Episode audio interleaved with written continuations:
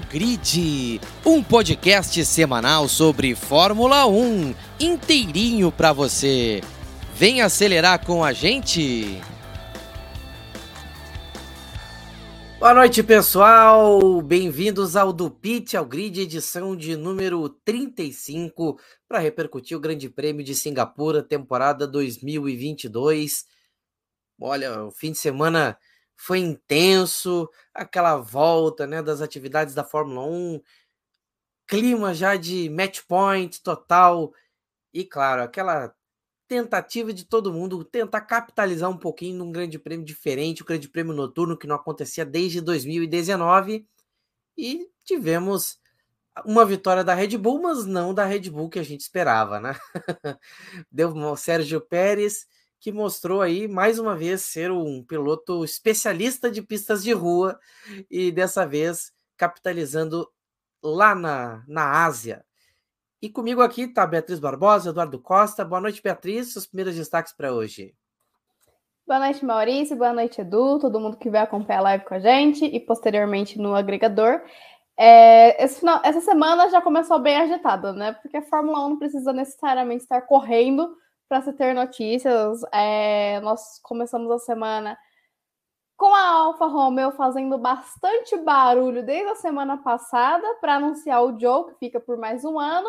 E também tivemos a questão do teto orçamentário, que rendeu bastante fora das pistas, bastante rumores aí dentro do paddock. Aparentemente, aparentemente não, né? Surgiram rumores de que Red Bull e Aston Martin teriam estourado o teto é, orçamentário que foi imposto para esse ano.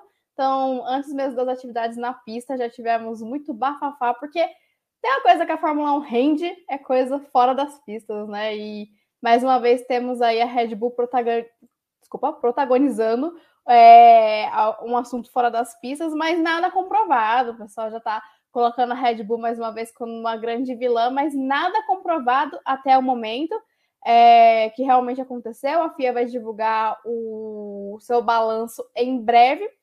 E esse final de semana nós também tivemos a volta da W Series após dois meses e meio sem corrida. A gente vai falar mais sobre a categoria é, no final do episódio. E para fechar e passar a palavra para o Dudu, mais uma vez, Fórmula 1 e seus problemas com chuva, com seus pneus feitos para correr no molhado, mas que simplesmente não funcionam e atrasam a corrida e a vida do fã da Fórmula 1. E aí, Dudu, seus primeiros destaques para esse episódio de hoje falando de Singapura. Boa noite, Maurício. Boa noite, Beatriz. Boa noite para você que está nos acompanhando ao vivo aqui no YouTube. Ou bom dia, boa tarde, boa noite, boa madrugada para quem está nos ouvindo aí no seu agregador favorito de podcasts. O GP de Singapura, como o Maurício bem destacou, com a mesma equipe que vence, mas com um personagem diferente, o que sempre gera uma história diferente para a gente comentar. Né? Eu até falei sobre isso mais cedo, que era um GP que caminhava para ser bem modorrento, mas aos poucos ele foi virando, né? E se tornou um GP. No final até ficou meio caótico, né? Tivemos boas coisas para a gente comentar aí sobre essa corrida. Uma corrida que quem ouve do PTL Grid já esperava, nós comentamos isso na semana passada, e é sempre legal quando a gente comenta as coisas e elas acontecem, né? Que seria muito difícil para os pilotos, e foi. Os pilotos, todos eles relatando muita dificuldade com a questão da temperatura, umidade, o, o chove não molha que ficou na pista, né? O, tanto que a pista demorou muito para secar mesmo sem chover, o que tornou a condição muito mais difícil. Vimos os campeões, né? Principalmente os pilotos, os principais pilotos do grid hoje, né? Errando como poucas vezes a gente vê errar. E um Pérez frio, né? Normalmente a gente vê o, o. A gente espera né, que o Verstappen seja o, o piloto dominante e o Pérez sofra um pouco mais. Nesse final de semana, papéis invertidos, né? O Verstappen sofreu ao seu modo e o Pérez fez uma corrida de almanac, né? Tomando a liderança na largada e dominando do começo ao fim para vencer. A gente vai falar bastante sobre isso a partir de agora. É, o Sérgio Pérez é o rei das pistas de rua, né? Vencendo em Mônaco, já venceu em Baku em outros carnavais, quando.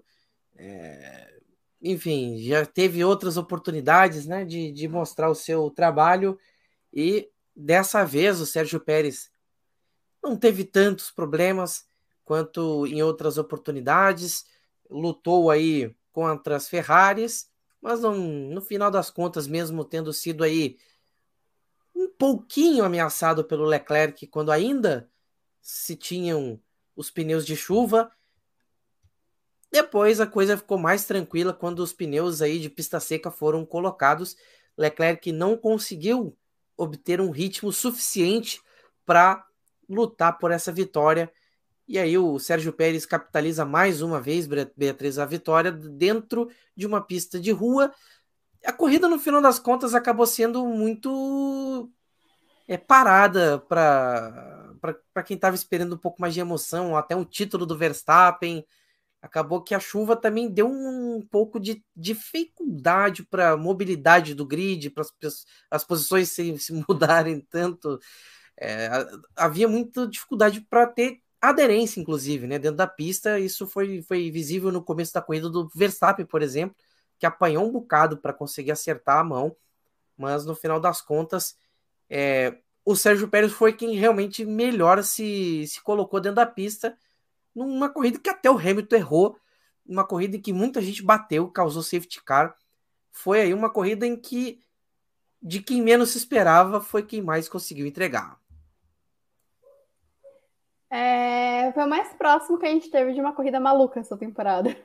Porque nós tivemos o Verstappen e o Hamilton lá atrás errando, principalmente o Verstappen, que é a dominância dessa temporada. É, o Verstappen teve um final de semana para se esquecer. Foi um final de semana triste para o Verstappen, principalmente se a gente levar em consideração que foi a classificação do Verstappen. Mas a gente falar dele daqui a pouco. É, o Pérez, para mim, ele ganhou a corrida na largada. Ele largou muito bem.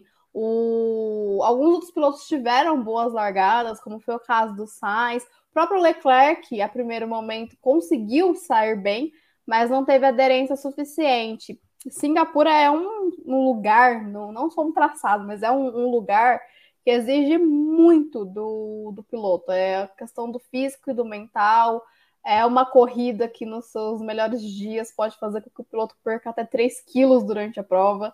É, é um lugar muito quente. E na corrida desse final de semana teve a questão da chuva. E mesmo a chuva não foi o suficiente para amenizar o calor de Singapura. É, então as condições físicas foram exigidas e os pneus, assim como os pilotos, sofreram bastante. A corrida ficou ali um quarto, mais ou menos, sob pneus de chuva, é, sob de chuva, né? O verde, que é o intermediário, porque os de faixa azul não teria, é, não aqueceria é, o suficiente para dar ritmos aos, aos pilotos. Uma coisa que chamou a atenção na corrida de ontem é como esses carros maiores e mais pesados estavam tendo problemas é, e os pilotos perdiam facilmente a traseira do carro. Isso com a pista molhada, é, com a combinação com a pista molhada, fez com que, primeiro, a prova parecesse mais devagar, e segundo, é que realmente os pilotos estavam perdendo mais a traseira dos carros. O Sérgio Pérez ele fez boa classificação, ele ficou em segundo lugar, é, largou de um, um, um bom lado do, da pista, Apesar de quem faz a pole historicamente ter mais vantagem na em Singapura, mas desculpa, mas a Ferrari largando na pole não é uma combinação muito boa. Então, como eu falei, para mim o Pérez ele ganhou assim que largou, porque ele largou muito bem, ele conseguiu é, aproveitar bem essa chance de assumir a ponta logo no início. E o que me chama a atenção é que o Pérez cometeu três erros só para safety car. Tanto que ele foi investigado, foi punido e mesmo assim venceu a prova. É... Esses três erros custaram tempo para ele, o safety car naturalmente já junto o pelotão, e mesmo assim o Leclerc não conseguiu chegar e ameaçar efetivamente o Sérgio Pérez. Então, o mexicano fez o que ele tinha que fazer, fez o dever de casa, mas quem não conseguiu fazer o dever de casa mais uma vez foram os pilotos da Ferrari. E aí, Dudu, é, o que, que mais pegou nessa corrida para você? Pra, pra... Claro, a chuva é um elemento muito raro de se ver em Singapura. Uh, Soma-se a questão do calor, que é, o clima equatorial daquela região também é muito complicado de lidar também, né? Mesmo à noite é um, é um clima exigente para os pilotos, mas o Sérgio Pérez foi quem conseguiu melhor lidar com a questão da corrida. É, o carro da Red Bull ser o melhor favorece muito, mas que, que houve aí nessa disputa que levou o Pérez a ser tão dominante nessa prova, que teve várias mudanças, teve safety car várias vezes, teve circunstâncias bastante. É, eu digo que em outras, em outras corridas, com certeza, poderia ter mexido muito mais com a corrida, como poderia ter sido em Singapura, que não mexeu tanto assim. É, Maurício, a previsão de chuva ela modificou um pouco né, as, as expectativas que a gente teria para essa corrida.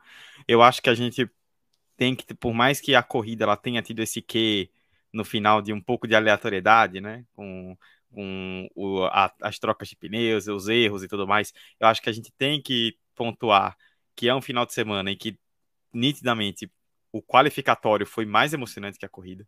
O quali do sábado foi espetacular, né? Todo mundo ali no é, brigando na mesma janela, né? Leclerc, Pérez, o Hamilton, que por um instante parecia que era ele que ia fazer a pole, né? Tava voando no Q3. O Sainz também tava próximo. O Verstappen que não conseguia encaixar uma volta, mas que era aquela, né? Ele vinha, voava no primeiro setor, voava no segundo, é, alguma coisa dava errado depois, ele não conseguia, mas seguia tentando. A gente viu um qualificatório ali, com, com exceção do Russell, que caiu cedo, né? Com cinco pilotos, né? Metade do Q3, com possibilidade de fazer a pole position. E isso é muito legal. Isso é o que a gente espera de uma Fórmula 1 com três equipes próximas, né? Que todos eles tenham chances. E, a, e nós vimos é, algo muito próximo disso no qualificatório, né? A corrida é, ela acabou dependendo um pouco ali da, da ação do clima, né? A partir do momento em que não é, parou de chover, os pilotos tiveram que trocar pneus. É, e aí entra a questão da condição de pista, né? Não só em relação ao físico, a Beatriz já citou, né? Que fisicamente essa é, é uma pista muito dura para os pilotos, né? Porque Singapura é um é um local, né, que onde a temperatura é muito alta, a umidade costuma ser alta. Singapura fica na linha do Equador, então é, quem, quem já esteve em locais que ficam ali pra, na região norte, por exemplo, que são próximos à linha do Equador, sabem que o bicho pega mesmo com calor, é um negócio pesadíssimo. E lá o bicho pega também com calor. E a gente viu esse final de semana uma questão até até duas questões, né, que foram a, a, que atenu, que amplificaram isso. Primeiro, a, o asfalto, né? Em alguns pontos da pista, o asfalto foi recapeado. E é um asfalto que, tipo, é, ele e era um asfalto que ele retinha mais umidade, né? Então por isso que demorou para secar, mesmo parando de chover, né? A gente ficou um bom tempo sem chover e a pista não secava, muito por conta disso. E também a questão dos novos carros, né? São carros um pouco mais ariscos, um pouco mais duros, e isso faz com que seja mais difícil de controlá-los, ainda mais numa, numa pista de rua que normalmente costuma ter acidentes, costuma ter safety car, e numa condição de pista desfavorável, né? Então acabou virando ali um. Em determinado momento, até é, brinquei no grupo falando que parecia um resta um, né? Que tava abandonando um por um. Tava... Vamos ver quem é que vai sobrar nessa corrida, né? Parecia que ia vir uma corrida de sobrevivência. E essa condição tornou a, a corrida muito dura, né? Muito difícil para os pilotos fisicamente, tecnicamente. Nós tínhamos comentado aqui na segunda, né? O Ocon comentou sobre a questão das zebras. Alguns pilotos falavam que, falaram que estavam fazendo preparações especiais, como normalmente já fazem, e mostrou-se necessário, porque nós vimos uma corrida que desafiou bastante os pilotos, o que é bom também, né? A gente, os pilotos encontrarem situações onde eles precisem é, se sair melhor, ser, onde sejam mais desafiados, isso também faz parte do automobilismo. E nós vimos essa condição em Singapura. Uma condição muito única, é difícil você ver outra, outras condições parecidas como a de Singapura. E depois de três anos, é, ela se mostrou, né? Porque que é tão difícil para os pilotos como um todo. Por falar em coisa difícil, a Ferrari de novo remando, morrendo na praia na briga pela vitória. Mas dessa vez o Leclerc tentou, mas não chegou muito, muito, muito perto assim chegou a ficar menos de um segundo, mas as circunstâncias ali não tinha ainda o DRS, mesmo quando tinha o pneu é, já de pista seca, não conseguiu. Né? Beatriz, o, o, o, caso da Ferrari é um caso sério, né? Mesmo numa pista em que a Red Bull não teria tanto motor para soltar, não deu muito certo, a Ferrari não conseguiu acompanhar tanto ritmo. É difícil de explicar o quanto esse carro da Ferrari frustra. Frustra não só quem está acompanhando, mas aos pilotos. O, o Carlos Sainz ficou muito longe até do Leclerc.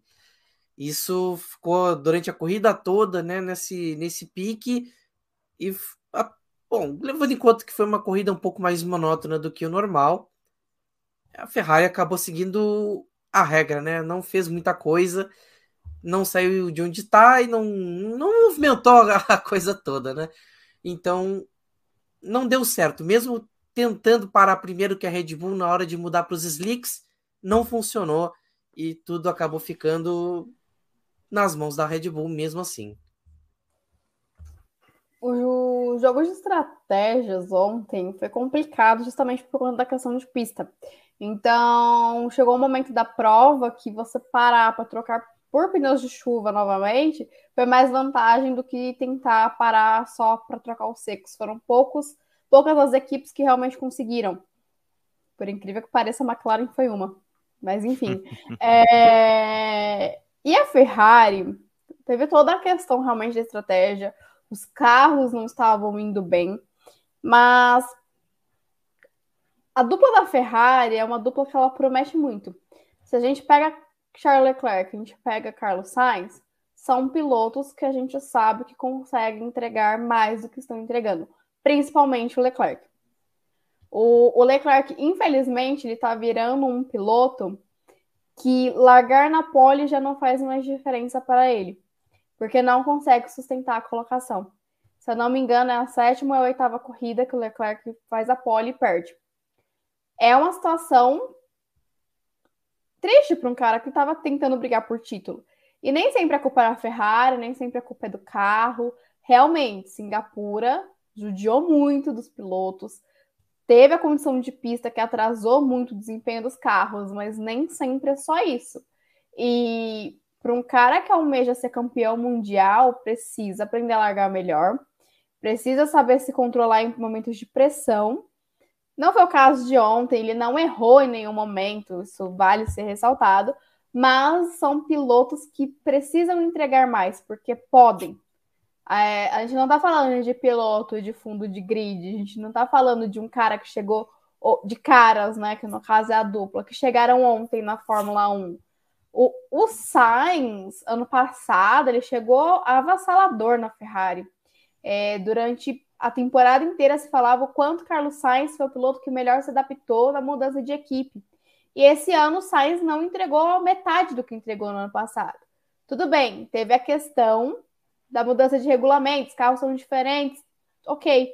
Mas hoje a Ferrari é um carro muito melhor, inclusive, do que era ano passado. E e aí assinou o contrato, renovou o contrato e esqueceu. Precisa continuar entregando, mesmo que tenha um contrato é, um pouco mais longo. Então a Ferrari, ela é, é mais daquilo que a gente vem falando há muitos episódios. O conjunto inteiro não funciona. E não adianta jogar a culpa apenas no Binotto quando todo o time não está funcionando, não está rodando na mesma engrenagem. Então, é uma situação que chega a ser complicada de se falar da Ferrari. Sendo justa, novamente falando que as condições de pista não, não favoreciam, no final da prova, o Leclerc deu entrevista, falou que além do físico e do mental que pesaram muito na corrida ontem, os carros da Ferrari sofreram com superaquecimento de, de pneus. No caso, o carro dele, né? Ele estava falando do carro dele, sofreu com superaquecimento dos pneus, e com isso ele não tinha ritmo para chegar no Pérez, porque o, o desgaste estava sendo maior. É, então, por isso que ele, em certo momento, estava menos de um segundo e terminou a prova mais de 7 segundos do Pérez. E isso deu a vantagem para que o Pérez, mesmo punido em 5 segundos, ainda vencesse a corrida com folga. É, o Pérez foi punido por não cumprir a distância é, exigida entre o carro da, do, do líder da prova para o safety car, em um dos muitos que tivemos ontem. Mas fica um gosto amargo, né? A, a, gente esperava que esse ano fosse uma temporada, principalmente por conta do nível pela liderança do campeonato que tivemos ano passado, a gente esperava que esse ano nós mantêssemos o padrão. É, e que a essa altura do campeonato, agora restando cinco corridas para o final, a gente já não tivesse o campeonato tão decidido, que a Ferrari, o Leclerc, pudesse estar ameaçando um pouco mais. Mas muito provavelmente a é, lá vou eu jogar outra zica aqui. Mas muito provavelmente semana que vem tem decisão aí do campeonato se o Verstappen fizer o que fez durante toda a temporada, leva o título no Japão e fica sem graça. A gente não tem a competição que a gente queria, não sem graça pelo Verstappen estar ganhando de novo, mas por estar vencendo tão cedo, por não ter tido realmente é, uma briga durante todo o campeonato. Então, é, e muita culpa da Ferrari, como um todo. Quando eu falo a Ferrari, não é só a equipe, eu jogo aí os pilotos que fazem parte né, desse grupo, porque deixaram a desejar. Por erros da equipe, por erros dos pilotos, mas a Ferrari podia ter entregado mais. O campeonato poderia ter sido melhor, mais equilibrado, se a Ferrari tivesse se esforçado um pouquinho mais. E ontem foi só mais do mesmo. Mesmo com um dia típico, a Ferrari não consegue entregar nada. E aí, Dudu, leva essa opinião da Beatriz também? A Ferrari não entrega nada de diferente? Porque se a gente for olhar o histórico recente, é, mesmo em lugares em que a Red Bull talvez não tivesse tanta vantagem, não conseguiu nem chegar perto. É, Maurício, é, Singapura, né, dessas pistas que restam até o final do campeonato, era tecnicamente, né, me parece, a melhor chance da Ferrari de conseguir um resultado muito expressivo. É, então, veio, e a Ferrari, ela, o que a gente esperava era, era que a Ferrari pudesse competir, né, porque ficaria muito feio, né, a Ferrari chegar numa corrida em que ela não tem, em que ela tem teoricamente uma capacidade de estar bem e não conseguir ir bem, ficaria feio para a Ferrari. Porque, querendo ou não, acho que a Ferrari está vivendo um final de ano, né? Que, por mais que tenha toda essa decepção por parte da Ferrari de não ter conseguido brigar mais como a gente esperava, toda a queda que teve, é importante você ir bem para não carregar isso, né? Para não chegar já no ano que vem com mais pressão ainda. E a Ferrari competiu. Sim, mais uma vez a Ferrari competiu, isso é um fato. O Leclerc fez a pole, o Sainz largou em quarto, os dois chegaram em segundo e terceiro. Então, assim, a Ferrari competiu. Fica aquela frustração para a Ferrari mais uma vez, porque de novo, de novo e de novo, é mais um final de semana em que a Ferrari, aí principalmente né, nesse caso Charles Leclerc, faz a pole position e não converte em vitória. Tá virando já uma rotina, né? O Leclerc faz a pole no sábado e a Red Bull ganha a corrida no domingo. Então, aconteceu mais uma vez nesse final de semana. É, tecnicamente falando, a nível de carro, eu não vi a Ferrari assim cometendo erros operacionais durante o final de semana. Teve um momento ali na, quando eles foram trocar para o pneu de pista seca, né? Que o que o, a Ferrari cometeu um erro na parada do Leclerc, né? Mas é, fora isso, né? Não teve, nós não tivemos um erro muito assintoso, muito grave, muito claro. É, aí a, a, gente começa a entrar primeiro na questão técnica, né? Porque Singapura, como nós falamos, né? Como nós citamos, é, agora há pouco, inclusive, quando falamos da situação de corrida. É, Singapura é uma pista que já tem pouco gripe naturalmente por ser uma pista de rua. É, choveu, né? Então o gripe diminuiu mais ainda. E você, na parte final da corrida, né? Que é quando a gente teve ali uma disputa maior entre Pérez e Leclerc, na parte final da corrida você tem menos combustível. Tudo isso fez com que o, os pneus dianteiros não fossem tão maltratados como eles seriam normalmente em Singapura, né? São os que mais sofrem. E isso deu ao Pérez uma condição melhor. Então, tanto que ele conseguiu abrir no final e disparou na frente, né? Mas, mas então, essa questão técnica ajuda a explicar. Só que aí a gente também tem que entrar na questão dos pilotos, né? O Leclerc larga na pole, ele perde a liderança na largada. Foi até curioso, né? Eu até prestei atenção nisso na transmissão, que o tempo de reação de largada do Pérez e do Leclerc, tem um gráfico que mostra isso, né? Ele é igual para os dois. Só que o carro, o, o, Pérez, ele consegue atingir uma aceleração muito rápida, né? Tipo, logo de cara, né? Os dois eles têm um tempo de reação igual, só que a Red Bull ela dispara na, na frente e o Leclerc fica completamente para trás. E aí, tipo, vem a, o pós-safety car, né? Um dos vários safety cars em que o Pérez e o Leclerc estão juntos, e ali a gente esperava, né? Pô, agora vai pneu de pista seca. O Leclerc insistiu no rádio e veio a ordem da direção de prova para liberar o DRS. A gente imaginava, e agora não vai ter como. Mas teve como. E isso para mim diz muito mais sim em relação ao Leclerc, né? Tipo, eu imaginei que ele poderia fazer mais, mas também tecnicamente em relação à Red Bull, né? A gente tem comentado aqui já desde o começo, desde o começo do ano não, mas desde a do, do primeiro terço ali do campeonato para cá, que uma grande força da Red Bull tem sido a velocidade de reta. A gente viu isso em Miami, em que o Verstappen segurou o Leclerc com DRS. A gente viu isso na Bélgica, que o Verstappen largou lá de trás e trucidou todo mundo. A gente viu isso em Monza, com o Verstappen também. E vimos agora em Singapura, né? Singapura não é uma pista rápida, mas nos pontos de DRS em que, em que o carro tinha, o, a velocidade era mais explorada, o Leclerc abria a asa e ele não chegava no Pérez. Né? E, e, isso tem que ser dito, né? Eu acho que a, a vitória da Ferrari hoje, a gente vai falar. A, a, vitória não. O segundo lugar da Ferrari hoje, né? Ontem, segundo e terceiro.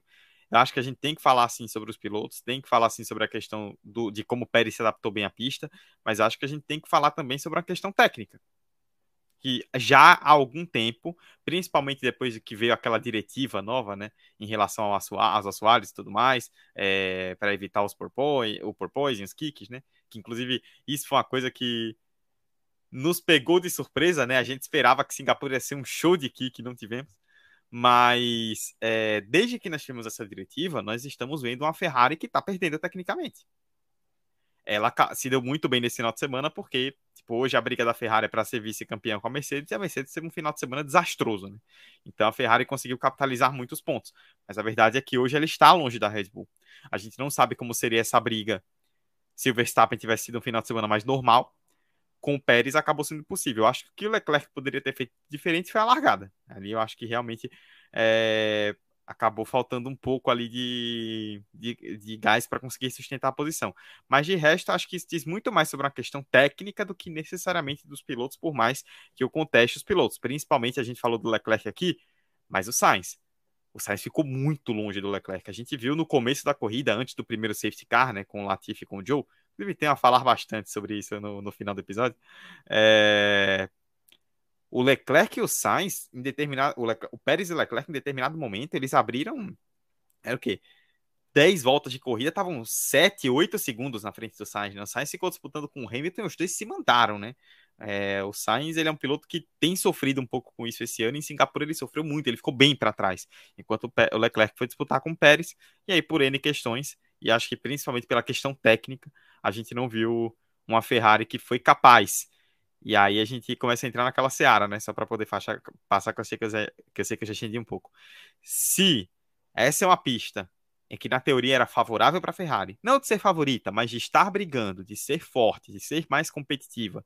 E a gente viu um Verstappen que se não é a volta abortada, ele ia trucidar todo mundo no classificatório. E um Pérez que na corrida foi dominante, a gente já começa a visualizar um cenário em que a Red Bull vai ganhar todas as corridas até o final do ano. E não seria nenhuma surpresa. Não mesmo. Eu acredito que foi um ponto importante que o Dudu trouxe, porque agora vamos falar de quem deixou a desejar. Verstappen. É, eu confesso que eu, que eu não consigo ir, não consegui captar o porquê do Verstappen ter tirado o pé. Tudo bem que ele teria mais uma volta para dar naquela classificação. Mas ele vinha fazendo o melhor tempo dele e da, do, fim de, do fim de semana até ali, né? Da, da, da classificação. Ele vinha com tudo para bater o tempo que estava ali vigente na primeira posição. É, mesmo que fosse para registrar um tempo de volta que fosse ser batido depois. Mas é, foi uma decisão um pouco estranha ali do Verstappen de tentar mais uma volta. Não sei se ele ficou com um certo receio de distracionar, qualquer coisa do tipo, mas não foi o caso. Não sei, vai ser difícil de entender, até porque na corrida o Verstappen acabou é, largando mal, tendo que escalar muito, e no fim, tanto faz como tanto fez, a corrida dele foi famosa corrida esquecível. E também, Beatriz, quem também teve corrida esquecível, então não foi o dia dos campeões. O Hamilton, inclusive, bateu um erro. É, passou reto, passou reto. Eh, eu acho que a última vez que a gente viu Hamilton passar reto foi em 2007. e no Grande Prêmio da China e no Grande Prêmio do Brasil. Foram as únicas vezes que a gente viu Hamilton passar reto. Que a gente lembra aqui com clareza. Que ele foi sozinho, né? Basicamente. Se for contar o Grande Prêmio da Espanha de 2016, já são outros 500. Mas o Hamilton errou. O Hamilton realmente não estava num bom dia. O próprio George Russell, que é o rei da regularidade, teve um fim de semana assim de quase Nicolas Latifi, né? Só faltou bater em alguém para fazer um fim de semana de Latifi, mas é. mas no final das contas, o, o saldo foi muito negativo para Mercedes, que vinha muito bem pensava até em disputar alguma coisa com a Ferrari, mas vai ter que remar tudo de novo. E o atual campeão, futuro bicampeão, não teve um fim de semana tão legal. Né? Foi, um, foi um fim de semana para quem sabe o gosto da vitória, nada agradável. Foi um final de semana para alimentar as teorias da conspiração de que a Red Bull só queria ser campeã no Japão. Porque a, a Red Bull ela é conhecida por não errar a estratégia. Durante a temporada inteira a gente vem ressaltando isso. Esse ano foram aulas e mais aulas da Red Bull. E aí chega na classificação, o Verstappen vinha com os dois primeiros setores roxo e mandam abortar a volta. Até agora não ficou muito explicado por quê. E aí na segunda tentativa, que foi naquele final, se ele terminasse a volta, não ia ter combustível suficiente para análise que tem que ser feita para desculpa, pós-classificação, e aí ele seria desclassificado, largaria de, em último. Então, foi um erro muito grotesco da Red Bull. É, o Max Verstappen teve uma reação bem eufórica, né, ali no final da classificação, tanto que ele não quis nem ficar para a reunião que acontece depois, e ele disse que, da mesma forma que ele cobrou e se exaltou e tudo mais, ele quer que a equipe faça o mesmo quando ele for o errado, for o culpado né, por algum erro, então é, realmente dava para ver que ele queria aquela pole e queria talvez adiantar a, a conquista do campeonato. Ele é um cara que ele é mais. Ele mede menos as palavras e ele, ao mesmo passo que ele se cobra muito, ele cobra muito do time. Isso não é de hoje, não é porque estava valendo já a disputa do campeonato, né? A, a confirmação do campeonato do caso. E aí vem aquela coisa. Verstappen tendo que fazer um querendo fazer uma corrida de recuperação para ver se dava, né? Num circuito que é mais lento. Teve uma largada ruim. Verstappen foi mais um dos pilotos a largar mal ontem. Ele, se eu não me engano, caiu da sétima, da oitava posição para décimo primeiro. Ele perdeu algumas boas posições, tentou se recuperar. Teve um momento que foi da corrida que foi tentar ultrapassar o Norris, errou grotescamente também. Foi o final de semana que a Red Bull errou, né? Exceto com o Pérez, né? Assim, a parceria Verstappen e Red Bull erraram bastante. Então ele teve esse momento que teve que se recuperar novamente no finzinho da prova, conseguiu ultrapassar o Vettel e ainda é, faturou a sétima posição. Então, conseguiu alguns pontos aí importantes. A questão da, da Mercedes, o Russell fez uma classificação horrível. Ele caiu no Q2 e ele vinha tendo problemas no carro desde a primeira treino livre, reclamando do motor, de barulhos estranhos no motor. E com essa classificação ruim, a Mercedes decidiu trocar a unidade de potência do Russell, ele largou lá do pit lane. Então, é, teve essa questão de aproveitar que já não, que não conseguiu largar bem, poder fazer algo de útil com essa posição ruim que o Russell conseguiu. É... E o Russell foi o primeiro a apostar nos pneus para pista seca. E ele fez isso 12 voltas antes do resto do pelotão. E ele foi o grande cara ali que serviu para testes para as outras equipes. E ele apanhou bastante dos pneus slicks. Quando ele conseguiu pegar o ritmo com os pneus para pista seca, ele bateu no Mick Schumacher. E isso acabou com a corrida dele. Foram só 14 carros que terminaram e o Russell foi o último. E o Hamilton, é, nós tivemos aí, um, como você já destacou na, na introdução, nós tivemos o Hamilton também num dia esquecível. O pessoal até brincou que o Hamilton e o Verstappen eles estão tão em sintonia que até erram juntos, né? Para equilibrar as coisas. Ele ainda também conseguiu ali dois pontinhos, conseguiu ultrapassar o Gasly, mas ficou atrás do Vettel. O Vettel que mais à frente vale citar, mas que prendeu bastante o Verstappen e o Hamilton, não deixaram eles tentarem uma remontada. Mas não tem muito mais o que falar, né, da, da, da Mercedes do Hamilton, é, do Hamilton, principalmente. Foi uma corrida muito abaixo do esperado, principalmente para quem quer brigar pelo segundo lugar no campeonato de construtores. Mas a Mercedes ela vem de altos e baixos. E Singapura foi bem baixo para a Mercedes. Foi um saldo bem negativo para a equipe alemã. É... é, acredito que da Mercedes é só isso mesmo que eu tenho para falar. É um. Dudu, é, é impressionante como tem certos momentos que é. Quando não é dia, realmente a coisa degringola mesmo, né? Mas é, eu volto a ressaltar: não é normal a gente ver o Hamilton errar como ele errou em Singapura. Mas esse ano parece ser uma temporada bastante. É, eu diria que o azar não nem define o que acontece, mas é um ano em que parece que a sorte que acompanhou o Hamilton todos esses anos tá voltando contra ele já, tá jogando contra já, porque havia uma certa uma certa expectativa, um clima de esperança de pole position da, do, do box da Mercedes na classificação no sábado. E a reação quando o Hamilton não consegue fazer o melhor tempo, fica ali em quarto lugar, depois vai caindo, foi uma reação de, oh meu Deus, derrota, né, uma cara de derrota realmente, e a corrida meio que não andou, Mercedes já não estava com Russell classificado para o Q3, então foi tudo eh, começando mal, né? Mas tem o Verstappen ter tido um dia ruim acontece, uma coisa que a gente já sabe que é raro nessa temporada, não vai se repetir tão cedo.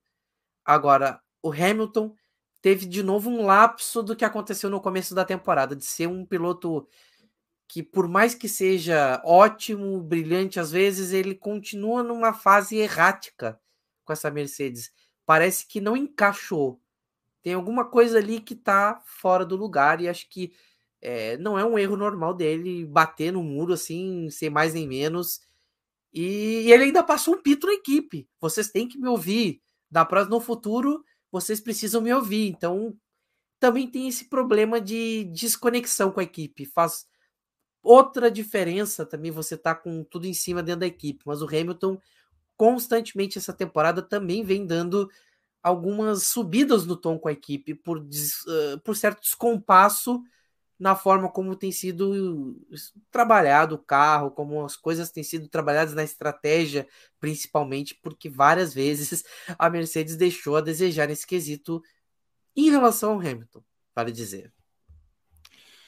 É, Maurício, eu nem sei se a questão seria desconexão entre piloto e equipe. Eu acho que o ponto é que, assim, e até vou falar aqui, né? Já vou colocar o asterisco. Atenção, você que está ouvindo. Preste bem atenção na explicação, tá? Para que a gente sabe como o fandom é, né? Hamilton e Verstappen são péssimos perdedores.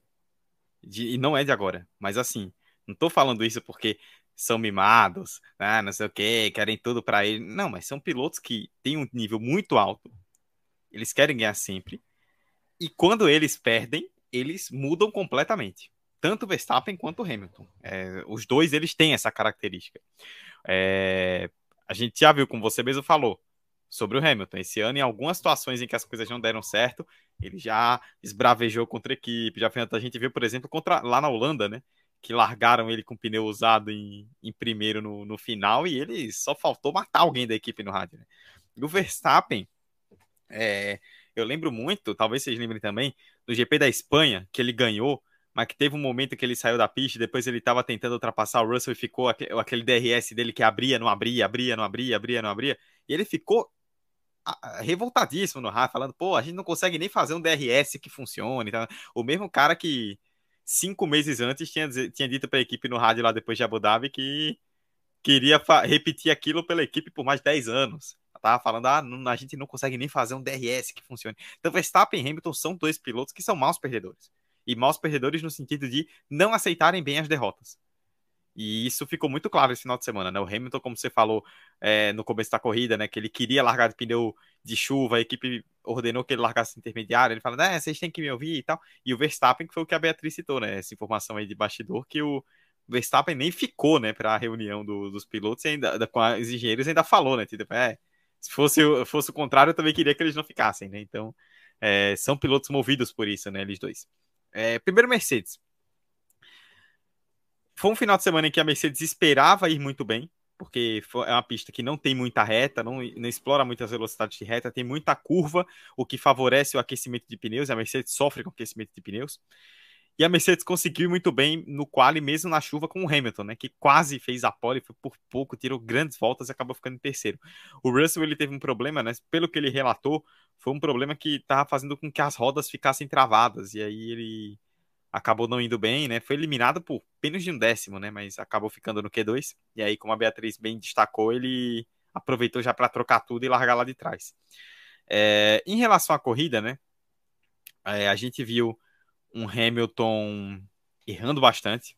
Hamilton que, na verdade, assim, a Mercedes ela já, apare, ela já parecia não mostrar o mesmo ritmo durante a corrida, né? Porque o Hamilton ele erra quando ele tá em quarto, né? Que é o primeiro erro dele, que é a batida, né?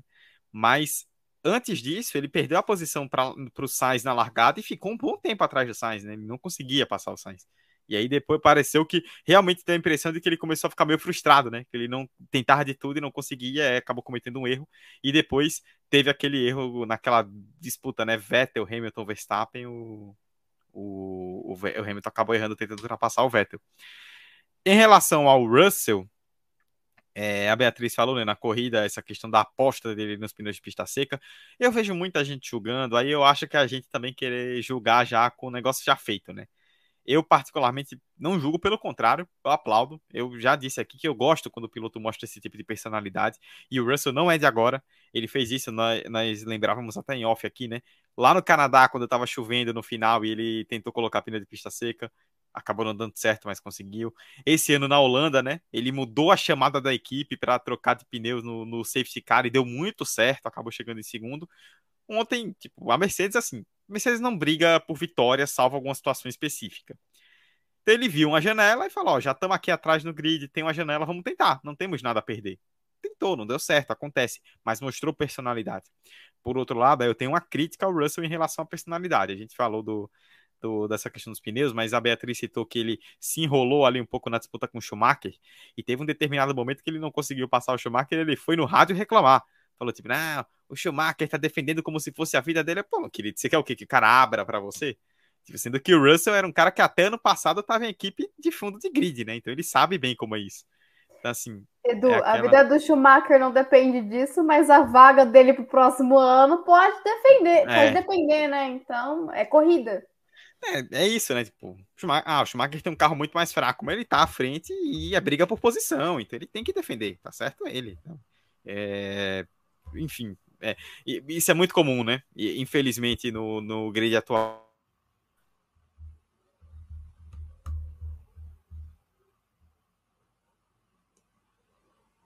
Deu travada no, no Dudu. Opa, voltou, Agora voltou voltou, voltou, voltou. Voltou, Tem uma pequena oscilação aqui.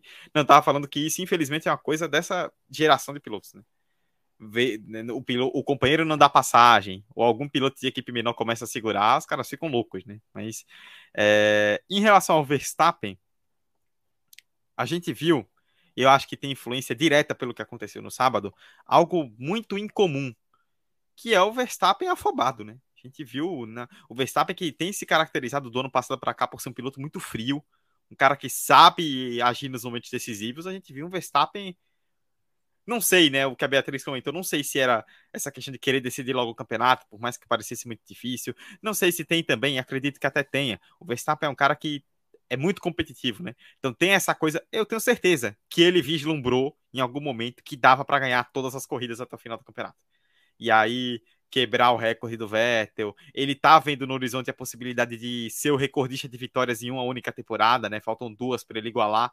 Então, tenho certeza que essa sanha por ele conseguir números, recordes, que é normal de qualquer piloto competitivo, fez com que ele se afobasse em algum momento, né? Principalmente em, a, na largada, né? Ele teve um problema no carro que, na hora da partida, que ligou o anti-stall, né? O anti-stall é um. É um. É um equipamento, é um dispositivo do carro que evita que o carro morra na largada, só que ele fica. O, o motor gira de forma mais lenta, né? Por um tempo. Por isso que ele perdeu várias posições. Foi se recuperando, foi muito bem. Só que aí cometeu aquele erro, né? Na tentativa de ultrapassar o Norris, né? Já com pneu de pista seca. Ali era um ponto, né? Aquele ponto ali, o final da, da reta, né? Para a curva 7. É um, era um ponto que não estava não tava se formando um trilho seco, né? A, é, em toda a curva, então ele saiu um pouco da linha para passar o Norris e já perdeu completamente o pneu, teve que trocar até de novo depois. E isso para mim tem relação direta ao que eu falei com o sábado, né? Um sábado de uma Red, uma Red Bull de uma decisão estranhíssima, né? Um erro estranhíssimo que o Verstappen vinha para fazer uma volta muito boa, mesmo errando no, no setor 3. E aí a equipe desse, pediu que ele abortasse para fazer mais uma, e aí viram que não tinha combustível para ele completar para chegar até o box, e ele ficou em oitavo, né? eu até entendo a frustração do Verstappen, que realmente foi um erro estranho da Red Bull. E, enfim, é um fim de semana que a gente. É isso, né? Verstappen, Red Bull, por parte do Verstappen, Hamilton, Russell, Mercedes. A gente viu um fim de semana em que todo mundo errou bastante e foi isso que acabou possibilitando também outros personagens e outras histórias para a gente contar nesse GP. Mas acredito honestamente que isso que aconteceu nesse nível não vai se repetir no Japão. É, não vai mesmo, né? E uma coisa que não se repete todo dia é o sucesso da McLaren, que aproveitou um fim de semana que eu vou assim classificar como um catastrófico da Alpine, né? Dois abandonos. O Ocon teve um problema no motor que foi pro vinagre mesmo. É, causou ali uma das primeiras bandeiras amarelas também na corrida. O Alonso também ficou de fora. E a McLaren capitalizou esses dois abandonos com os dois pilotos na zona de pontuação. Norris chegando muito perto ali do, da zona do pódio. Foi uma, uma corrida bem alentadora, Beatriz, para a McLaren pensando no campeonato, já que a briga com a Alpine vinha sendo um. É, a Alpine vinha transformando num chocolate quase, né? Aos pouquinhos estava começando a dar um tom só que essa briga parece que voltou de uma hora para outra, quando a gente menos espera, aproveitou a oportunidade na melhor chance que tinha. Deu tudo certo, né? Dessa vez, agora a Alpine que, que lute para fazer tudo de novo. Uma vez nesse ano tinha que dar tudo certo para a McLaren, não era possível. Mas detalhe que ontem o Alonso chegou a 350 largadas na Fórmula 1, igualou aí o número do Kimi Raikkonen. E é triste que ele não tenha terminado a corrida e tenha tido problemas com o carro. A Alpine, que começou a temporada, inclusive, com um carro muito instável, no começo da temporada, o carro da Alpine literalmente estava se desmanchando. E ontem teve um pequeno remember aí do que aconteceu no começo da temporada, abandonando com os dois carros e os dois carros tendo problemas, né? É, em relação a McLaren, eu acho que o Ricardo, pois tanto apanhar essa temporada, para essa pessoa que você fala, merece o desconto, merece os devidos créditos. Sim, teve a questão dos abandonos que ajudou bastante, a permanência na pista, porque a McLaren foi a última equipe a realizar as paradas. É, foi fazer isso apenas no último safety car, se eu não me engano, causado pelo Tsunoda. Não me recordo agora se o último foi do, pelo Tsunoda, mas enfim, pelo último safety car da corrida. E o Ricardo largou em 16 e chegou em quinto. Então foi uma recuperação muito boa do Ricardo sobre, é, sobre aproveitar a estratégia da equipe e foi uma corrida marcada por muitos incidentes e os dois carros da McLaren conseguiram se manter bem longe desses incidentes. É, e o Ricardo ele tinha um carro não atualizado, que chama atenção também para o desempenho dele. Norris veio com atualização no Cider Pods e no piso do carro. Ricardo deve receber essas atualizações para a Suzuka. É, então tinha a diferença entre os dois carros e o Ricardo, acho que pela primeira vez na temporada, conseguiu andar realmente perto do Norris. Tanto que foi P4 e P5, que fez diferença no, no, campeonato. E mesmo com os abandonos das duas Alpines e as duas McLarens pontuando, a vantagem da McLaren nesse momento é só de quatro pontos, então ainda tem que correr atrás do prejuízo, porque a Alpine está muito perto. E a Alpine, ela, os carros da Alpine, os pilotos, eles tendem a estar na zona de pontuação mais do que os dois pilotos da McLaren.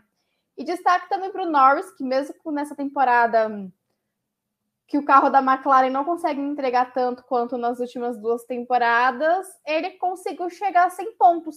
E é o primeiro piloto fora das três primeiras equipes, né? que estão ali no topo, Ferrari, Red Bull e Mercedes, a chegar na casa de 100 pontos. É, e ele está a 34 pontos de distância do Ocon.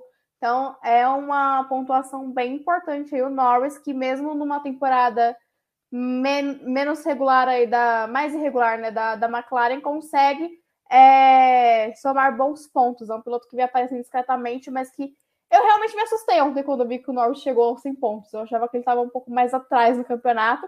Enquanto isso, ele é o sexto colocado, enquanto isso, Ricardo é só o décimo primeiro.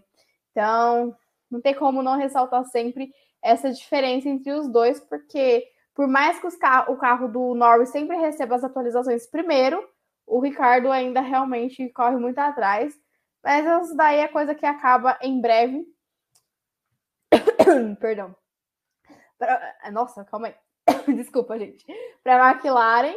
É... e que consiga ter mais é... desempenhos como o desse final de semana, porque a McLaren, o que eu gostei de ver na McLaren, além dos dois pilotos pontuando, é que a McLaren foi uma equipe que teve paciência e acertou na estratégia.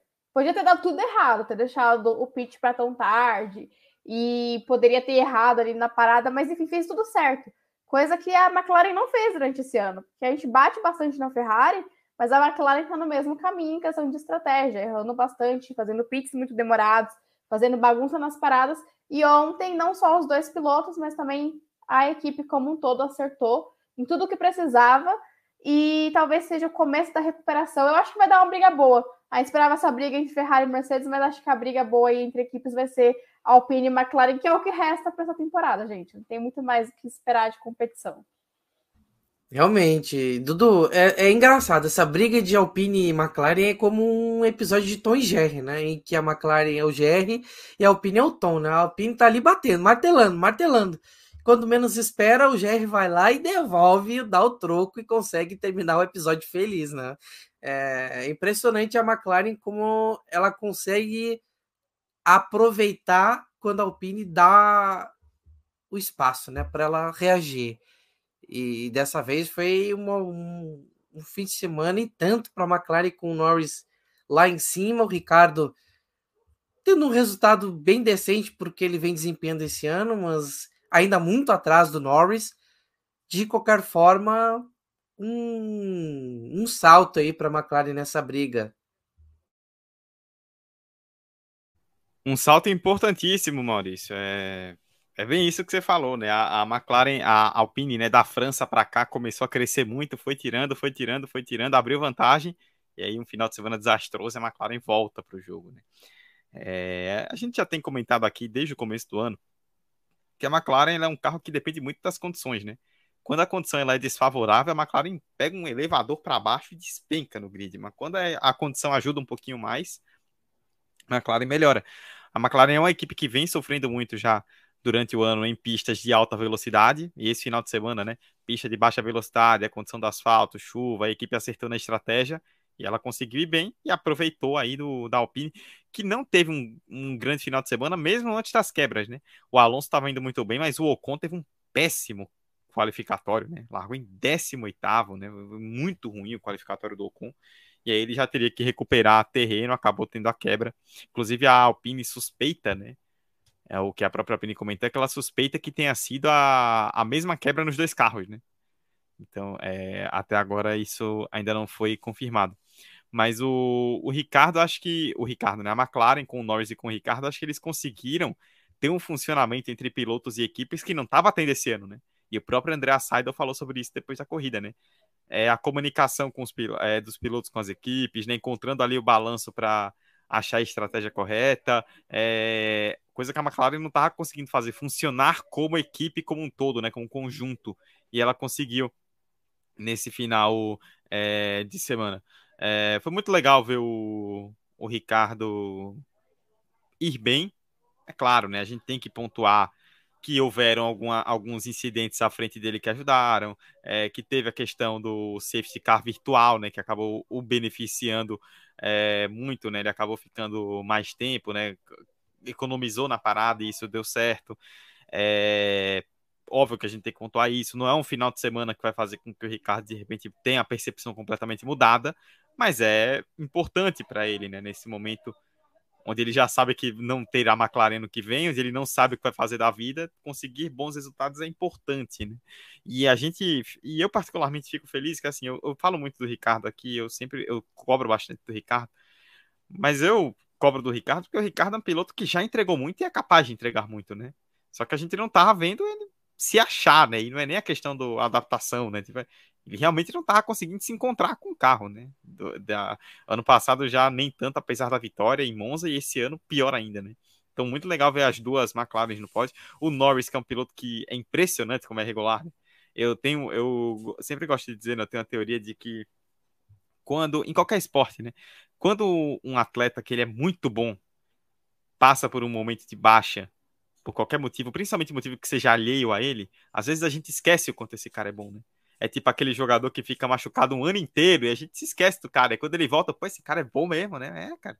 O Norris, né? O Norris, como a McLaren não tá ajudando muito em relação ao equipamento, às vezes a gente esquece que o Norris é um baita piloto. E ele tá entregando muito esse ano, na minha opinião, e entregou mais uma vez um excelente resultado. Foi o melhor resultado da McLaren em resultado individual, né? Desde o pódio do Norris em Imola, e ele quase foi pro pódio, né? Ficou em quarto. Foi uma excelente corrida por parte da McLaren. A McLaren precisava disso, né? Acho que desde a França, como eu a Alpine, a McLaren ela vinha num viés de baixa e parecia que ela estava descendo sem muita perspectiva de subir.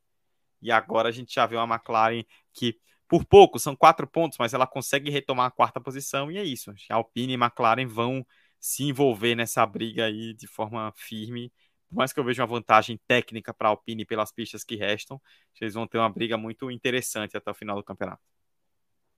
Pois é, o Grande Prêmio de Singapura acabou no final das contas tendo grandes destaques. E, bom, já vou deixar aqui no ar. Vocês têm mais algum destaque dentro dessa corrida para fazer? Por favor, Beatriz. Eu tenho. Quero destacar a Aston Martin. A Aston Martin conseguiu um sexto e um oitavo lugar. Acho incrível como o Stroll, ele é um piloto, assim, de médio para ruim em condições normais, e é um piloto, assim, top 5 quando a pista tá uma loucura. É, no caso, ontem foi top 6, né? Mas, enfim, ele conseguiu um bom resultado, conseguiram. É, tal, acho que talvez o melhor resultado na temporada da Aston Martin. O Vettel não foi o sétimo colocado por muito pouco, foi ultrapassado pelo Verstappen no final. O Stroll fez uma corrida muito segura, é, sempre ali na zona de pontuação. Então, destaque para Aston Martin, que era uma equipe que não estava conseguindo ritmo de corrida e ontem conseguiu se segurar muito bem. Inclusive, que o Vettel atrapalhou a vida do Verstappen e do Hamilton ontem, segurando eles até quando deu, tendo em consideração que era uma Red Bull e uma Mercedes vindo atrás. Claro que tem vários outros fatores que interferem, mas ainda assim, destaque para o Vettel.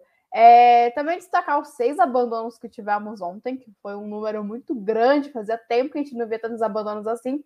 E a decepção que foi a, a AlphaTauri, porque em determinado momento da prova, seus dois pilotos estavam na zona de pontuação, indo bem, que é outra equipe que está muito abaixo nessa temporada. E aí veio o safety car de Tsunoda, que primeiro o carro do Tsunoda daquela famosa morrida, aí ressuscitou. Mas depois disso ele acabou batendo e o Gasly saiu com um decepcionante décimo lugar. Fez um pontinho, mas poderia ter sido melhor. Inclusive, por boa parte da prova, esteve em posições melhores. E para fechar, gostaria de dizer que a pessoa que vos fala já começou a contagem regressiva para a despedida do Latifi, porque inconcebível, não, não dá mais para o Latifi permanecer aí na Fórmula 1. Ainda bem que está se despedir porque ontem é, foi o responsável pelo primeiro safety car, teve ali o toque com o Joe, tirou o Joe da prova, acabou com a prova dele mesmo. E depois da, da corrida, da corrida não, né? Depois do incidente, o Joe ele definiu bem, né? Que ele não entendeu que, por que, que o Latifi enfiou o carro ali naquele momento. Eu acho que ninguém conseguiu entender muito bem o que, que o Latifi foi tentar fazer naquela manobra. Então, se essa pessoa já está aqui contagem regressiva para o anúncio de Logan Sargent na Williams para substituir o Latifi ano que vem, que estão na torcida para isso. E, e, destacar também que quinta-feira a gente pode ter é, o anúncio né, do De Vries na AlphaTauri e do Gasly na Alpine. Então a Silly Season pode estar acabando também, finalmente. Dudu também tem algum Opa, destaque final? Fiquei no mudo aqui, mas. Eu tenho. Primeiro falar do, é impossível não citar o Latifi, né? Que, cara, impressionante, né? O, um acidente bizarro, né? Fechou o Joe com o Joe ao lado dele na curva, né? Tipo, numa situação de pista complicada, né? Perigosa. Tipo, é realmente um, acidente feio, né? Assim, feio no sentido de não de grave, mas feio de bizarro, né? O Latifi zero condição de estar na Fórmula 1. Não deveria nem ter entrado, tá saindo com três anos de atraso. E eu já disse, eu comentei isso no episódio passado. Não é que eu sou hater do Latifi, tipo, odeio e tal. Ah, é porque o Latifi. Não. Tecnicamente, gente. Tecnicamente é um cara que entrega muito pouco. Assim, qualquer que. É, eu até estava ouvindo ontem, né? eu gosto de ouvir os episódios anteriores perto de quando a gente vai gravar os novos, que eu fico com a memória fresca do que a gente falou, né? E no episódio passado a gente citou, cara, não importa se for o De Vries ou o Sargent, vai ser um upgrade para o Williams. E porque não tem como, cara. Não tem como ser pior do que o que o Latifi está fazendo. É, quero citar a questão da chuva, né? Que foi uma coisa que a Beatriz falou no começo. Que a, a Fórmula 1, ela cada vez mais, cara, é, é, é, complicado, porque cada vez mais a Fórmula 1 tem demonstrado que ela se perde quando começa a chover. Principalmente em relação à, à largada, procedimento de largada. A gente viu Bélgica no passado, deu no que deu, né? Acho que essa aí não, não tem não tem muito que é o concurso, né? Vimos Mônaco esse ano, a demora que foi para poder largar. E esse ano, agora, e agora de novo em, em Singapura, né? O, o, muita gente é, comentou, né? É, o, o, que se comenta né, no paddock, que muita gente sentiu que houve um excesso de cuidado, né? Por, é, para usar ali os pneus é, azuis, né, os pneus de chuva. É bom lembrar, né, a gente tem dois diretores de prova, e o diretor de prova desse final de semana era o Eduardo Freitas, que foi o diretor de prova de Mônaco, né? que foi a corrida que teve toda aquela situação para poder largar e tudo mais. Então, é, cara, a largada foi adiada em mais de uma hora, né? Então, é, assim, é, é, é, complicado, né? A gente tá vendo uma situação que, cara, eu até entendo, ah, tá chovendo muito. Beleza, é duro, mas é, é difícil ter corrida quando tá chovendo muito. Larga os pilotos. Assim, se não for uma situação extremamente perigosa, se não for uma situação extremamente, uma chuva impossível, larga. Percebeu que, tipo, tá ruim, bota a bandeira vermelha, mas pelo menos tenta. Fórmula 1 vê uma chuva um pouco mais forte, ela não tenta. Ela se esconde no box. Que aconteceu de novo esse final de semana. E até puxar um gancho aqui do que o Milton Carlos comentou no chat, né? Falando que a Ferrari queria uma punição pesada para a Red Bull para que o Leclerc vencesse a corrida. Teve isso durante a corrida, né? O Pérez ele foi alertado, né, por infringir o regulamento do safety car, né? A gente teve vários safety cars, né? E é, o Pérez ele foi acusado, digamos assim, de não manter a distância mínima de 10 carros que os pilotos têm que manter entre si e também entre ele e o safety car, né?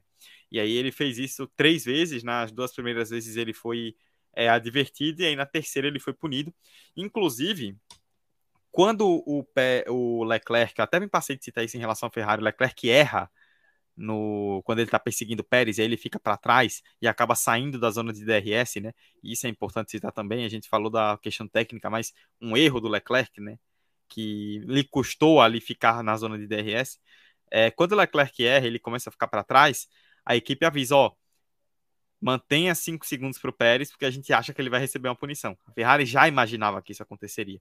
E aí o Pérez, sabendo que poderia ser punido, acelerou muito, botou uma vantagem muito grande, e aí mesmo com a punição depois da corrida, ele manteve a vitória. Mas é, é algo que foi uma questão importante, né? a gente ficou um pouco até numa incerteza ali depois da corrida. E é, também, né, volta a um ponto que a gente já discutiu esse final de semana aqui, é essa questão dos pilotos, dessas discussões com a direção de prova, né, com a FIA. Porque o Mattia Binotto, né, ele, ele citou, por exemplo, um caso do Giovinazzi que aconteceu em 2020, onde ele foi punido, né, e por isso ele estava esperando uma punição ao, ao Pérez. Só que, por exemplo, o, o Vettel fez algo parecido esse, final, esse ano no Canadá e não foi punido. E a FIA deu a justificativa à época de que vários carros haviam feito isso, então não adiantava punir só o Vettel, né? É, tem a questão, por exemplo, da, da, da demora, né? Muita gente reclamou que, tipo, por que, que não vê essa punição logo, né? E demorou tanto tempo depois da corrida e tudo mais. É, enfim, é mais uma questão aí que gerou reclamações e uma relação entre FIA, pilotos e equipes, direção de prova aí que já desde o ano passado vem vem deteriorada, digamos assim. Bom, uh, Beatriz, tem um destaque importante que a W Series está por um fio.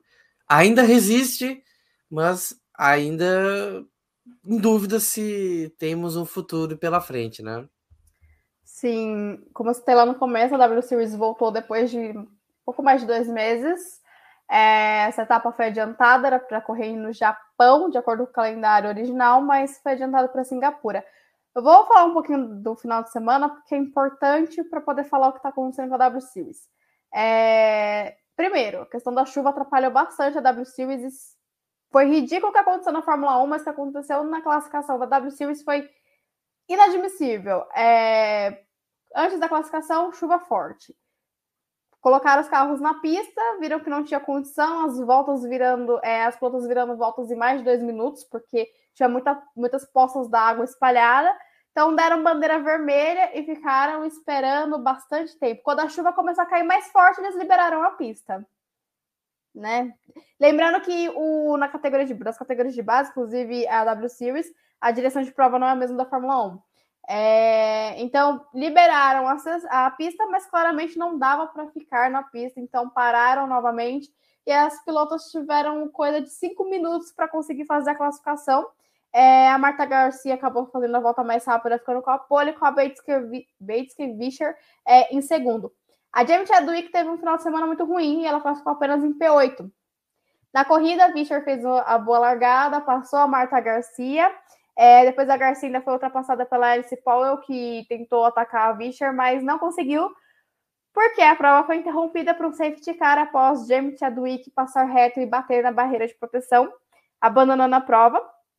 Inclusive, essa foi a primeira vez que a Jamie Chadwick não terminou uma prova na, na W Series e também a primeira vez que ela ter, é, não pontuou. E apenas a terceira vez que ela ficou é, fora da zona de, de pontuação. Pontuação não, fora da zona do pódio. É, a Juju Noda também acabou abandonando a prova. Quem venceu foi a Bates Vischer, é, seguida pela Paul e pela Marta Garcia. Um momento curioso foi que agora na W Series também tem aquela salinha, né? Onde as três primeiras colocadas ficam antes de ir para o pódio. E a Alice Powell disse que ela não, é, de, entre todas as pilotas, ela não esperava que logo a Jamie fosse para o muro. E por que, que é importante a, falar um pouco da corrida? Primeiro, para passar os resultados. Segundo, porque a Jamie Chadwick poderia ter, sido, poderia ter sido campeã já esse final de semana. É, e ela não, não pontuou, então acabou que a decisão do campeonato foi adiada. E a esperança da W Series era que ela já ganhasse essa corrida para acabar o campeonato em Singapura. Em teoria, a W Series ela vai para Estados Unidos e México. Porém, essa, essa semana foi divulgado que a W Series está com uma dívida é, milionária, coisa de 8,3 milhões de euros, isso da temporada passada. É, e para esse ano, a WCU estava contando com o patrocínio de uma, é, uma empresa americana que não cumpriu com o acordo. E a W Series não tem dinheiro para terminar a temporada. Uma das estratégias era, se a James Chadwick terminasse em Singapura, pouparia o dinheiro de uma viagem para o hemisfério norte aqui para América do para América Latina e América do Norte. É, só que não aconteceu e eles não estão muito afim de terminar o campeonato nessa situação, né? A Jamie Chadwick ela tem 50 pontos à frente da Bates Vischer. É, então eles queriam realmente que ela vencesse para não ter mais chance matemática de outra pilota vencer a, a, a categoria. E há uma chance, inclusive, da categoria não ter dinheiro para pagar a premiação prevista no regulamento para as pilotas que ficassem melhores, é, melhor colocadas na temporada. Então, realmente é uma situação meio assustadora, né? Que não deixa que a gente tenha uma, uma perspectiva, desculpa, perspectiva de futuro para a categoria. É, no episódio que a gente fez aqui especial da W Series antes da temporada, a gente ressaltou isso. Que a W Series era uma iniciativa muito boa, mas na prática ela era muito pífia. Porque criaram uma categoria e deixaram por isso mesmo, não investiram, não desenvolveram. Um dos principais motivos que não atrai patrocinadores para a W Series é que em três anos ela não conseguiu promover nenhuma das suas pilotos para outras categorias. Então, nenhuma pilota foi para a Fórmula 3, para Fórmula 2. Agora que a Jamie Chadwick está testando com a Indy Lights, então, e ela que venceu né, todas as temporadas até agora, vai vencer esse ano de novo. Outra coisa também que está ajudando com que a W Series esteja com essa com esse déficit, é, déficit financeiro, nossa, travou tudo, déficit financeiro, é que a Libra desvalorizou bastante. A, a, a sede é na Inglaterra, o dinheiro, a moeda lá é a Libra, e está bastante desvalorizada. Então, isso faz com que o, o, o aporte financeiro da categoria esteja menor. A, a inflação lá no Reino Unido está maior em. Desde a era pré-Thatcher, né? Se eu não estiver enganado. Sim, tá, a sim. economia está bem complicada lá. E a Catherine Bond-Muir, que é a fundadora do, da categoria, ela disse que realmente está por um fio, ela tem esperança que consiga salvar não só essa temporada, mas que consiga salvar a categoria como um todo, que volte a correr, mas a dívida é muito grande e isso visando só o ano passado. Esse ano, ela revelou que esse ano quase não teve W Series, então, infelizmente, a perspectiva é que a partir do próximo ano a categoria acabe. É, o que é triste, algumas pilotos estavam aí tendo um, algumas chances interessantes, como a Abby Pulling, que agora é da academia da Alpine, mas provavelmente a partir da próxima temporada não teremos mais uma categoria é, 100% feminina. Lembrando que essa categoria não é uma categoria FIA, mas que a Liberty Media abraçou muito é, fortemente e com isso deu espaço para que corresse junto com a Fórmula 1.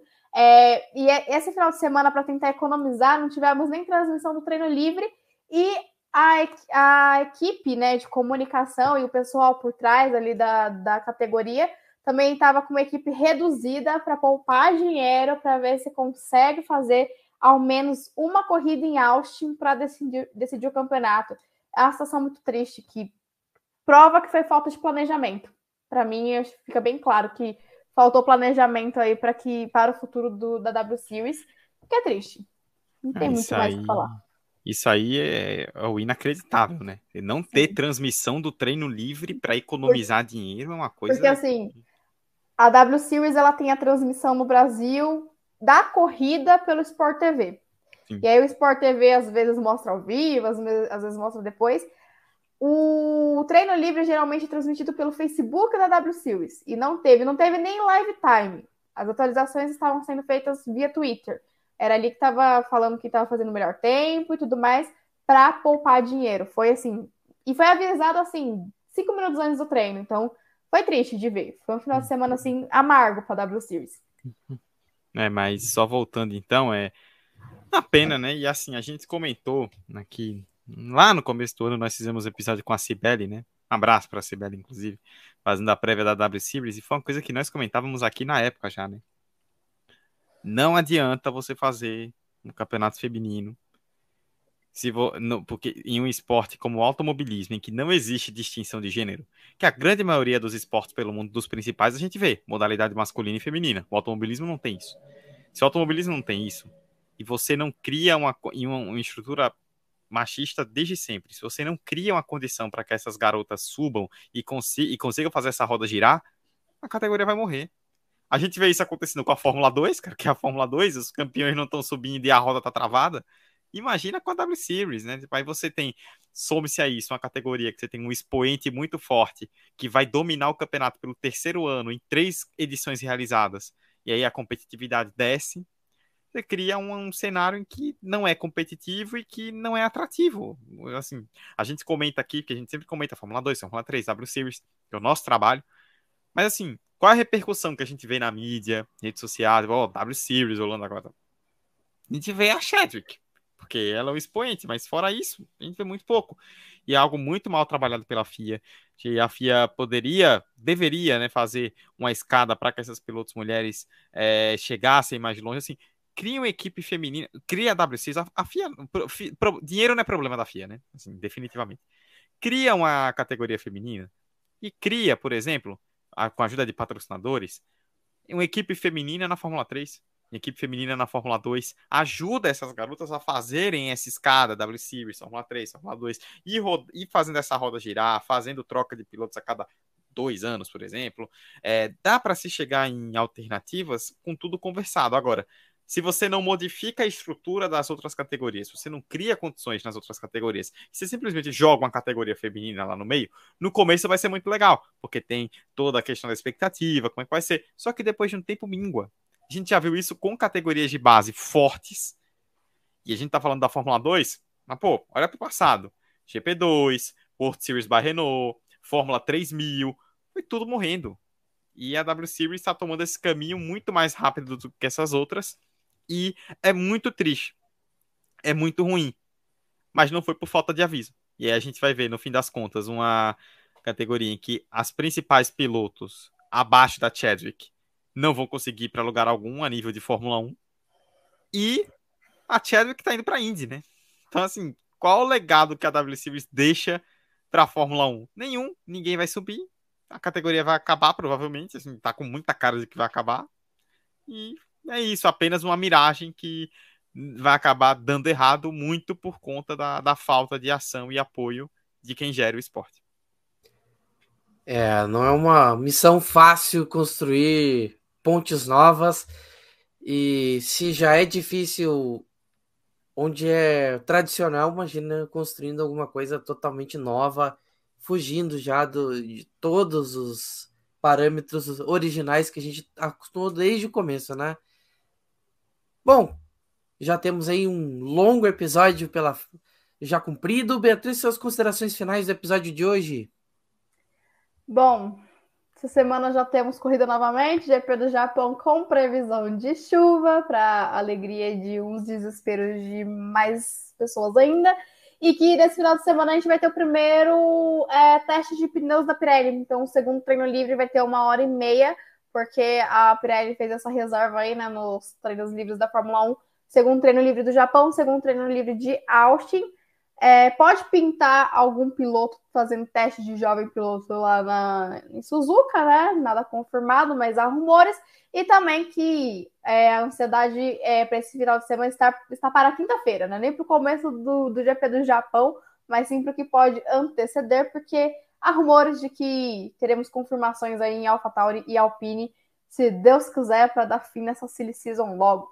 E é isso, no mais, sempre um prazer estar aqui com vocês e até a próxima semana. Que se não tiver anúncio de piloto, vai ter anúncio, vai ter anúncio não, vai ter corrida, então vai ter muito o que falar.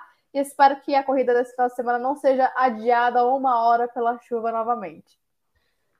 É, Dudu, quero ver suas considerações finais, até porque fim de semana tem GP do Japão, tem match point de novo para o Verstappen. É isso, Maurício. Eu particularmente já estou empolgado, ansioso e feliz, porque eu adoro corridas de madrugada. Sou um fã assíduo das corridas aí do varando as primeiras horas da manhã, então vai ser muito legal aí esse GP do Japão. Que deve, eu imagino que dessa vez, Singapura eu já achava mais difícil, Japão acho já bem mais possível a gente ter o título do Verstappen. É, vamos ficar de olho aí, essa questão da Silly Season. É, eu sinto informar a Beatriz que ainda vai demorar, tá? Porque mesmo que venha a AlphaTauri e Alpine, a Williams só confirma o Sargent quando o Sargent tiver os pontos da superlicença e só, só em Abu Dhabi, né? Então... Faz cinco meses que eu confirmei o Sargent nesse programa, gente. então, ainda oficialmente ainda vai demorar um pouquinho, mas já tá tudo muito bem encaminhado. E de resto é isso, só duas questões, né, para pontuar. Primeiro a gente citou o Williams, falar do Alexander Albon, né, que voltou esse final de semana, né? Por, depois de toda aquela complicação que ele teve é, da apendicite e tudo mais, é, não se sabia se ele ia se ia se ele realmente iria correr em Singapura, né? Depois que veio a, a confirmação e ele cometeu um e ele acabou cometendo um erro, né? Que o tirou da corrida. Que assim, não sei qual é a relação que tem entre a condição física dele e o erro, mas é, a gente pode imaginar que talvez ele ainda estivesse sentindo algo. E Segundo, a gente não comentou nesse episódio, porque como o episódio ele é muito tomado pela questão da corrida, né? A gente acaba ocupando mais tempo com a pauta factual, mas vale a gente falar, principalmente se tivermos algum. Que, porque teremos desenrolar nessa semana dessa história aí que explodiu de que de investigação contra a Red Bull e, Alpha, e Aston Martin por possível estouro do teto de gastos em relação ao ano passado. É uma regra, né, que eu acho uma regra espetacular para a Fórmula 1.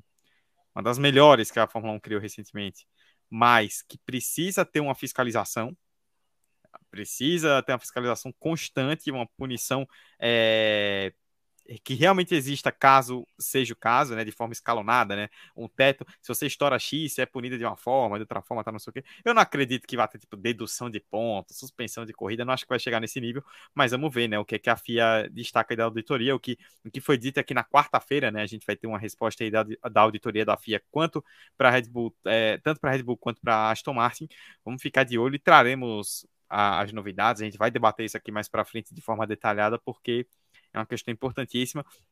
E é aquela: se realmente houve algo e a FIA decide acobertar, já começa a criar um precedente perigoso para as outras equipes e essa é uma regra que não pode morrer. Porque o gasto desenfreado da Fórmula 1 estava prejudicando muito a competitividade, prejudicando muito a categoria. Esse teste de gastos é muito importante e essa regra não pode morrer por causa de uma possível. É, de um possível é, de um possível estouro por parte de uma ou duas equipes. No mais é isto. Obrigado a todos vocês que nos assistiram, nos ouviram. Semana que vem estaremos de volta. Bom, galera, a gente se vê na próxima semana com os destaques do Grande Prêmio do Japão, entre outros temas que possam ter acontecido e importado durante a semana. Então você nos segue no arroba do Grid no Instagram e no Twitter, é lá que você vai acompanhar tudo sobre o nosso conteúdo, beleza? A gente se vê na próxima semana. Então, uma boa noite a todos e até a próxima. Tchau, tchau.